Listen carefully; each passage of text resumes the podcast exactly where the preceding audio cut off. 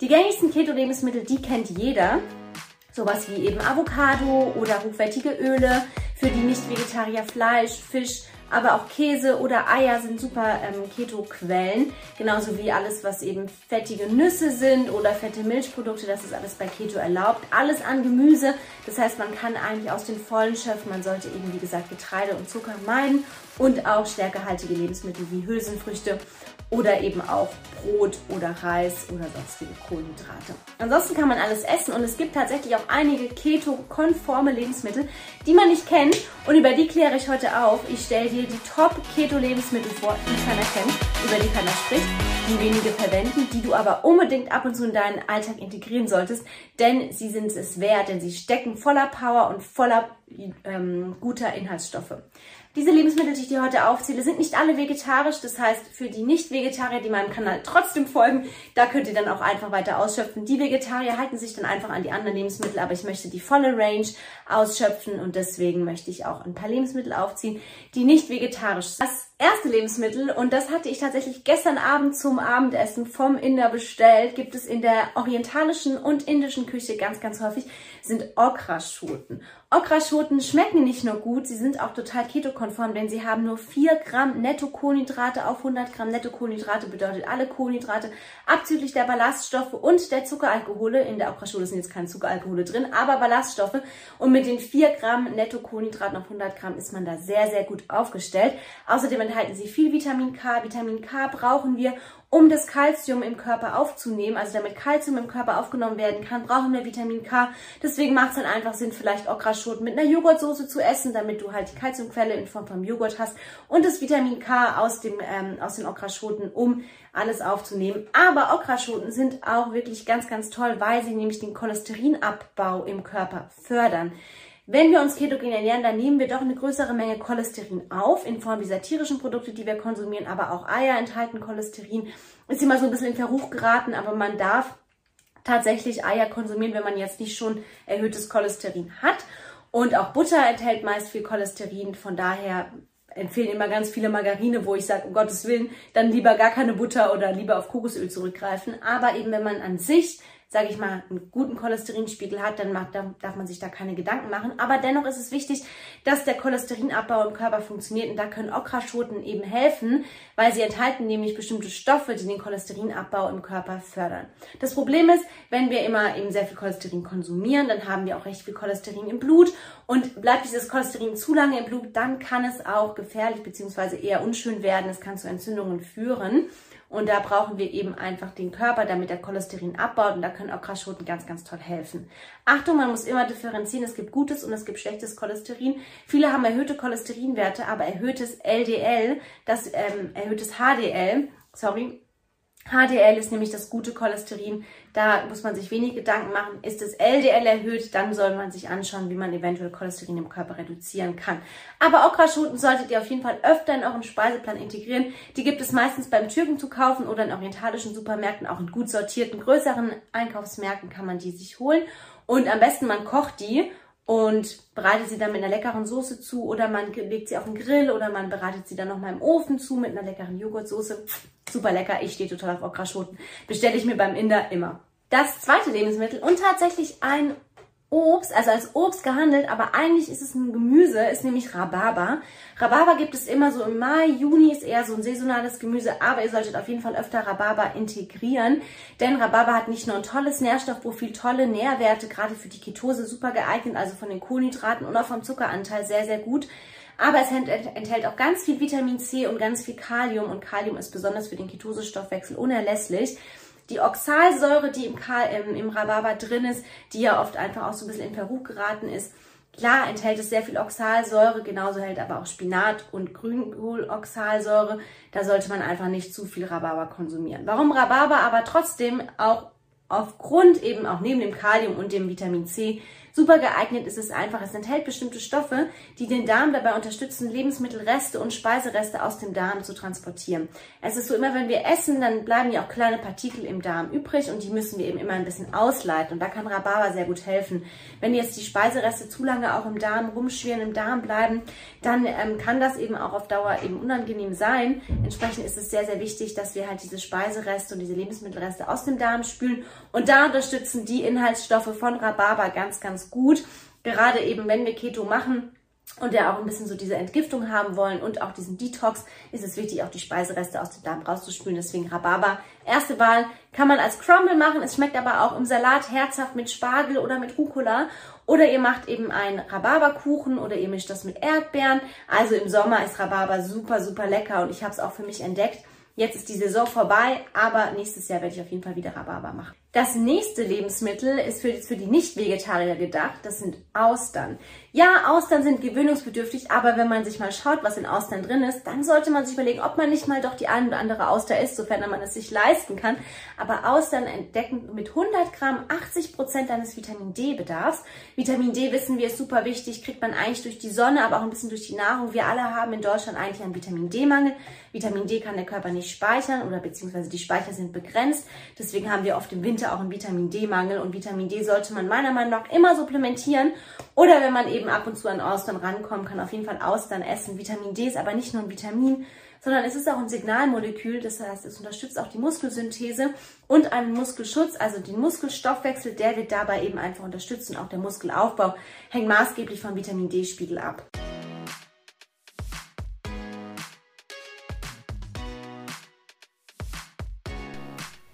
Du hast Lust bekommen auf die ketogene Ernährung?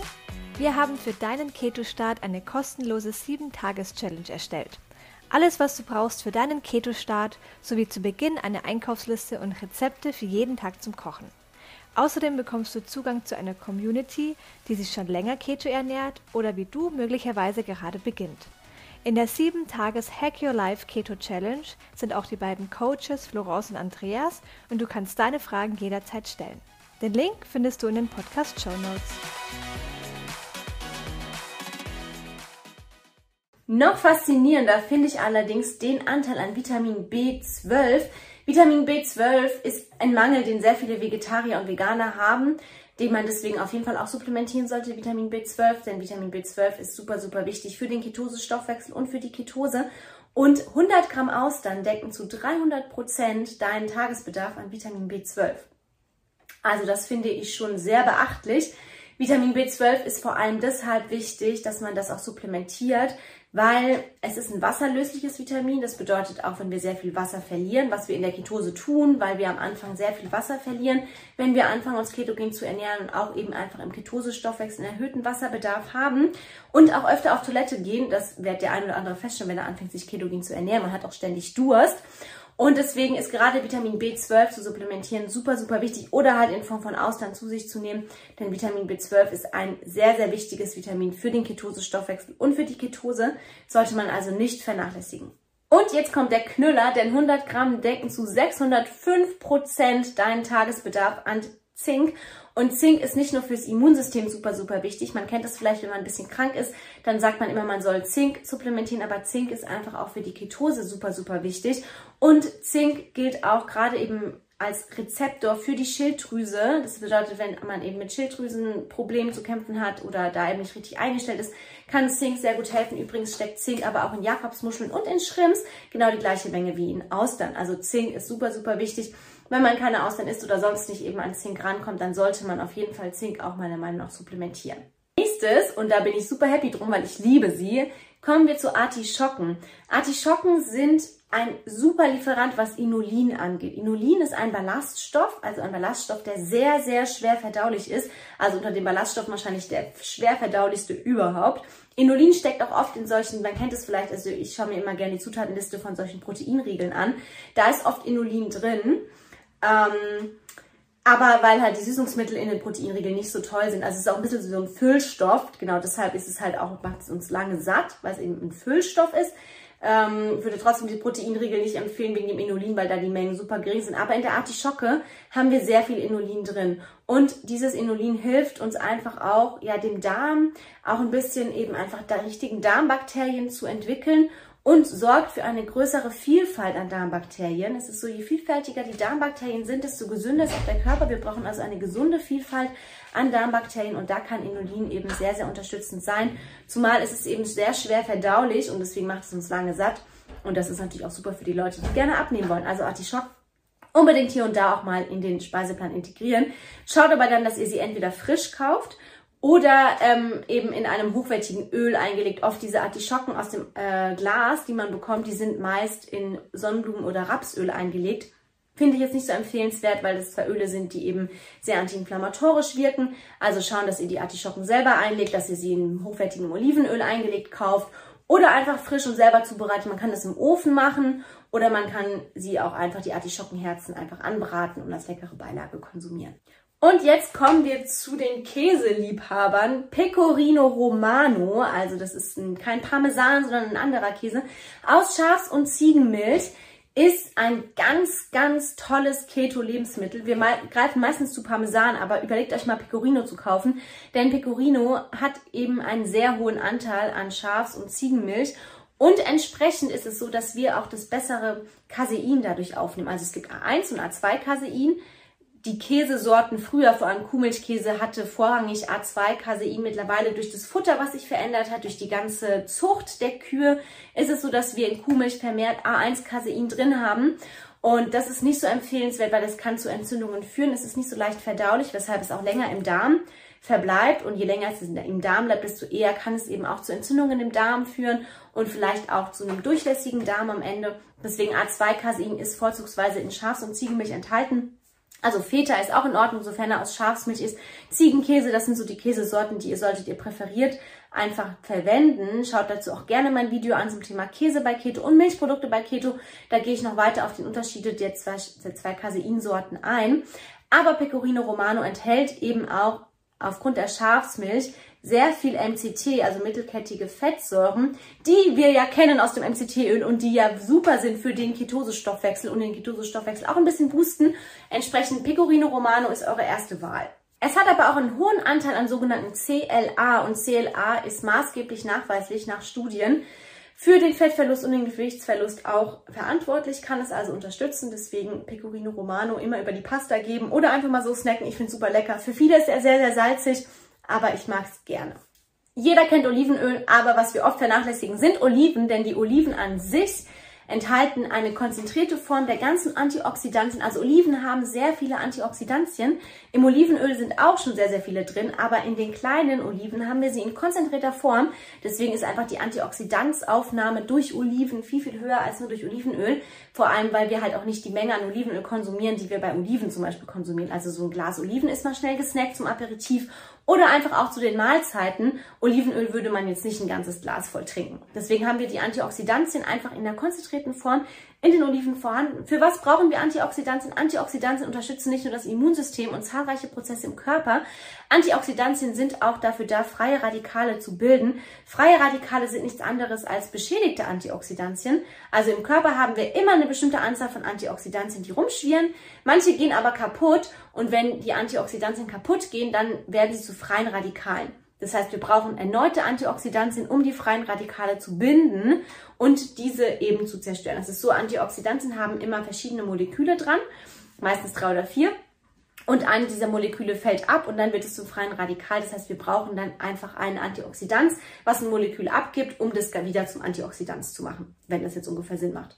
Ich weiß es nicht, ich hoffe es. Jedenfalls Antioxidantien sind super, super wichtig für den Stoffwechsel und auch für einen gesunden Körper. Beim Fasten werden auch Antioxidantien freigesetzt.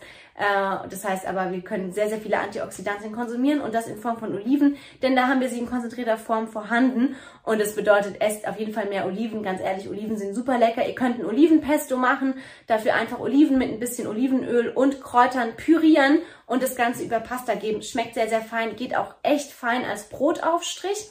Mag ich super gerne, gibt es in Südfrankreich ganz oft. Oder ihr macht sie euch in den Salat oder ins Essen oder ihr snackt sie einfach so. Oliven sind auch ein super Snack und sehr, sehr gesund. Macht euch keine Sorge wegen den Fetten. Wenn euch eh ketogen ernährt, dann ist Olive die erste Wahl. Jetzt kommen wir zu etwas, was Veganer ganz, ganz oft konsumieren aufgrund des Omega-3-Gehaltes, nämlich Algen. Warum hat Lachs so viel Omega-3? Weil er Algen ist. Natürlich ist einfach die Verfügbarkeit der Algen äh, oder des Omega-3s im Lachs besser als in den Algen, aber dennoch kann man als Veganer und als Vegetarier ganz, ganz oft auf Algen zurückgreifen, wenn man sich mit Omega-3 versorgen möchte. Aber äh, Algen haben auch sogenanntes Fucoxanthin. Das ist ein Stoff, der hilft, das braune Fettgewebe zu aktivieren und braunes Fettgewebe zu bilden. Im Körper haben wir weißes und braunes Fettgewebe. Das weiße Fettgewebe ist so das böse, das blöde Fettgewebe, das will keiner haben, weil das ist überhaupt nicht stoffwechselaktiv, das hängt einfach nur so rum. Das braune Fettgewebe ist aber so, dass es den Stoffwechsel unterstützt und dass es auch aktiv ist. Das heißt, je mehr braunes Fettgewebe wir haben, desto höher ist auch der Kalorienverbrauch, desto höher haben wir auch einen Grundumsatz und desto aktiver ist der Stoffwechsel.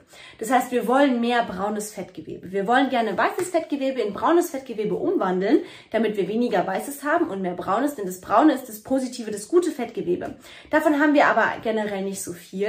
Aber Algen und das Fucoxanthin kann dabei helfen, braunes Fettgewebe zu bilden. Braunes Fettgewebe bilden wir auch zum Beispiel, wenn wir Kältetherapie machen, also beim Eisbaden beispielsweise, wenn wir uns dann wirklich bis hier in eiskaltes Wasser äh, begeben, also braunes Fettgewebe sitzt vor allem hier am Hals oder am Nacken, dann bilden wir auch, wird die braune Fettgewebproduktion aktiviert. Nicht jeder möchte sich 10 Minuten in eine Eistruhe setzen, deswegen könnt ihr auch Algen essen. Unterstützt es genauso, unterstützt auch einfach den Stoffwechsel. So, das sind unsere acht Keto-Lebensmittel, von denen keiner spricht, die keiner kennt oder die wir nur ganz, ganz selten verwenden, die wir aber viel, viel häufiger in unseren Speiseplan integrieren sollten. Ich werde mir jetzt mal ein bisschen die Zubereitung von Artischocken etwas näher ansehen, denn ich habe das tatsächlich noch nie zubereitet. Ich kaufe die immer fertig. Aber ich glaube, es ist auch gar nicht so, also nicht so schwer und ja, gibt sicher einige Sachen, die man machen kann. Aber das sind die Top 8 Keto-Lebensmittel, die du dir mal näher anschauen solltest. Verrat mir gerne in den Kommentaren, welches Lebensmittel dich total überrascht hat, welches du vielleicht auch noch nie verwendet hast und jetzt ausprobieren möchtest, nachdem was du jetzt erfahren hast, was die alles können.